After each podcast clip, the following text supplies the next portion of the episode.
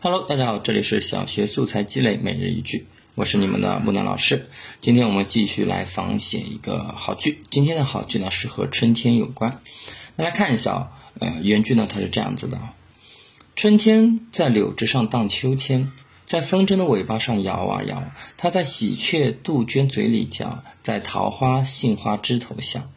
好了，可以看到这里呢，描写了很多春天的这些事物啊，包括风筝，包括喜鹊，包括还有那些花，对吧？都把春天该有的这些特色都描写出来了。这句子虽然说有那么一点长，但是它的组成部分并不是特别难。我们三年级可以去尝试写一写，四年级应该能够跟它写出差不多的句子来的。啊，三年级去尝试一下就可以。呃，你能够写出它的呃其中的一两种事物，我觉得就已经是比较好了。那么接着可以看一下木兰老师是怎么来对它进行仿写的吧。夏天在池塘里唱着歌，在荷叶上跳着舞，它在青蛙知了的嘴里叫，在荷花睡莲的花瓣上笑。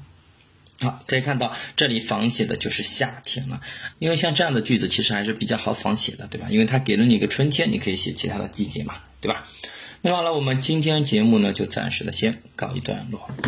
最后，希望大家关注一下我的微信公众号“木兰书院”，因为呢，我会在后期组织一些培养孩子们阅读习惯、素材积累的学习活动到时候呢，是只能够通过公众号来报名的，所以请大家关注一下我的微信公众号，叫做“木兰书院”。好了，那我们今天的节目就到这里结束了，感谢大家的支持。